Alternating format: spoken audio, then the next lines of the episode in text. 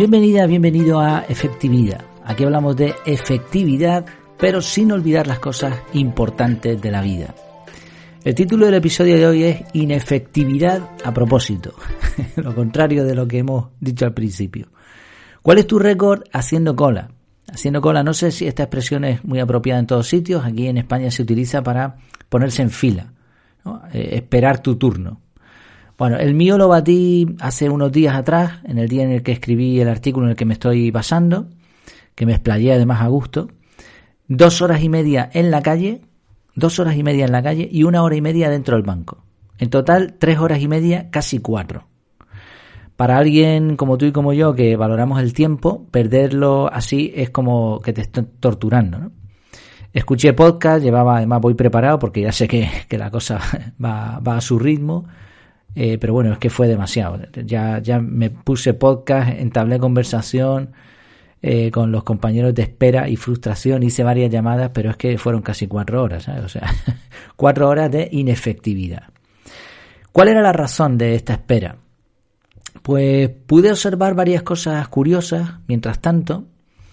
Mm, había una razón detrás, ahora te la comentaré, pero lo curioso del tema es que mientras esperaba iban sucediendo cosas.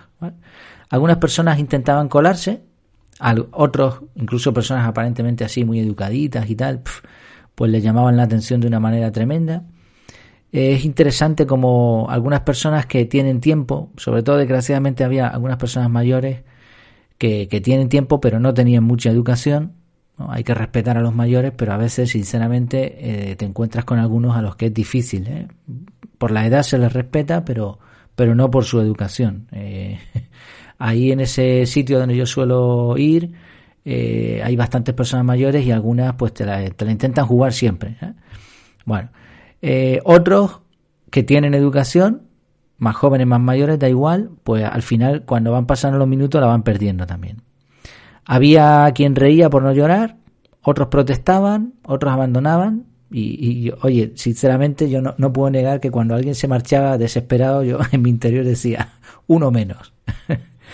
Eh, llegó la policía, multó a un coche mal aparcado, había algún individuo un poco raro paseando por allí, un señor que estando detrás prácticamente, bueno, solucionó el mundo, en pocas palabras.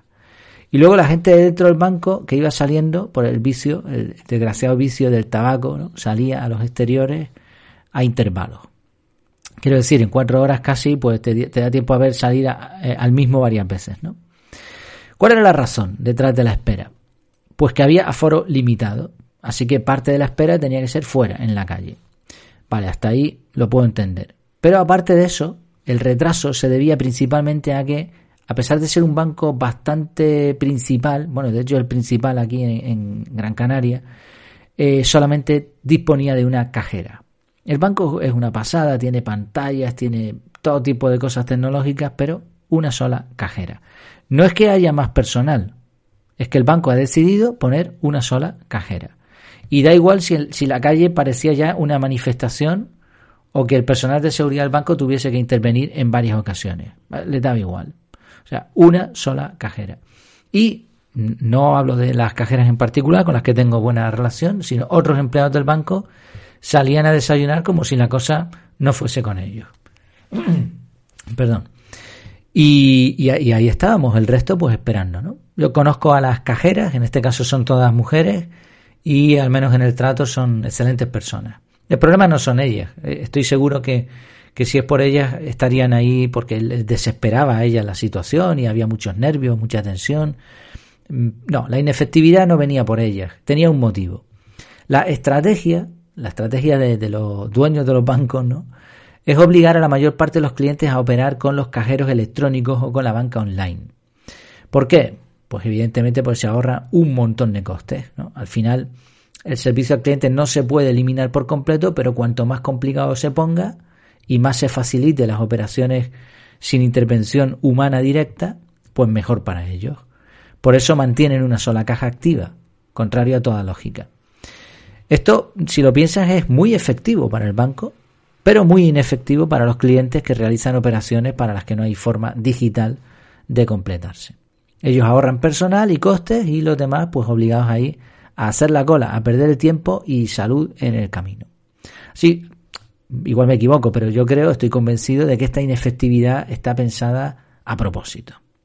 Y esto me llevó a una conclusión, ya te digo, cuatro horas tan para mucho, y es lo mucho que dependemos de las instituciones. ¿Podría vivir sin una cuenta en el banco? ¿O sin correo electrónico? ¿O sin móvil? ¿O sin internet? Te cuento una anécdota más de, esta fila que tuve que, que, hacer. La persona que estaba delante de mí era un vagabundo. Vagabundo, ¿eh? una persona que vivía en la calle. Que ellos también pues tienen una cuenta. Fíjate hasta qué punto hemos llegado. Muy simpático, la verdad que me amenizó el rato, tremendo. Después de las casi cuatro horas de espera, sacó 14,75 euros y dejó 50 euros en la cuenta. Sea, fíjate, ¿eh? Y la cajera, claro, yo estaba detrás y estaba viendo el panorama y la cajera le miraba como diciendo, pero ¿de verdad me vas a hacer sacar 14,75?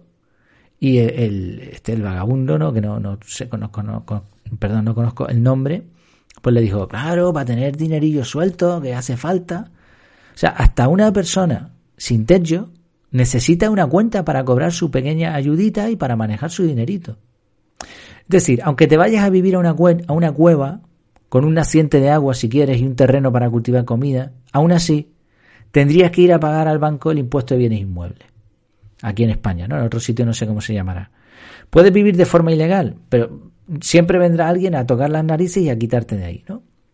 Bueno, tocar las narices desde el punto de vista del que está ilegal, desde el punto de vista de la autoridad está haciendo lo correcto, ¿no? Sí, la respuesta es no. No se puede vivir al margen del sistema. Un sistema inefectivo a propósito, que cada vez aprieta más las tuercas y que te impone servicios, entre comillas, que irónicamente tienes que pagar tú, como la cuota telefónica o las comisiones bancarias. Y por más que a muchos les apasione la idea, no es posible hacer desaparecer a papá Estado a mamá corporación ni al tío Gilito de la banca. Entonces, ¿cuál es la opción más efectiva mientras este tipo de sistema continúe? Pues desgraciadamente yo por lo menos no tengo una respuesta 100% satisfactoria. Todo lo que se me ocurre eh, no es bueno. Escuchaba en una serie hace poco que no hay posibilidad de justicia mientras sea un humano el que la aplica. Y tenía mucho sentido además en el contexto en el que se decía esta frase. No puedo huir del banco me toca ir de vez en cuando, ni de la inefectividad de las instituciones, ni de las empresas proveedoras de servicios básicos que son, por lo menos aquí en España, lamentables. Así que lo único que se me ocurre es mejorar el resto de áreas en mi vida. Mi desarrollo personal, relaciones con la familia, con los amigos, espiritualidad, salud, etc. Y mientras intentar depender lo mínimo posible de la burocracia, siguiéndoles el juego de digitalizar los procesos. ¿Cómo? Bueno, pues aquí van algunas ideas. Estas sí que son ideas ya más prácticas. Usa tarjeta de crédito.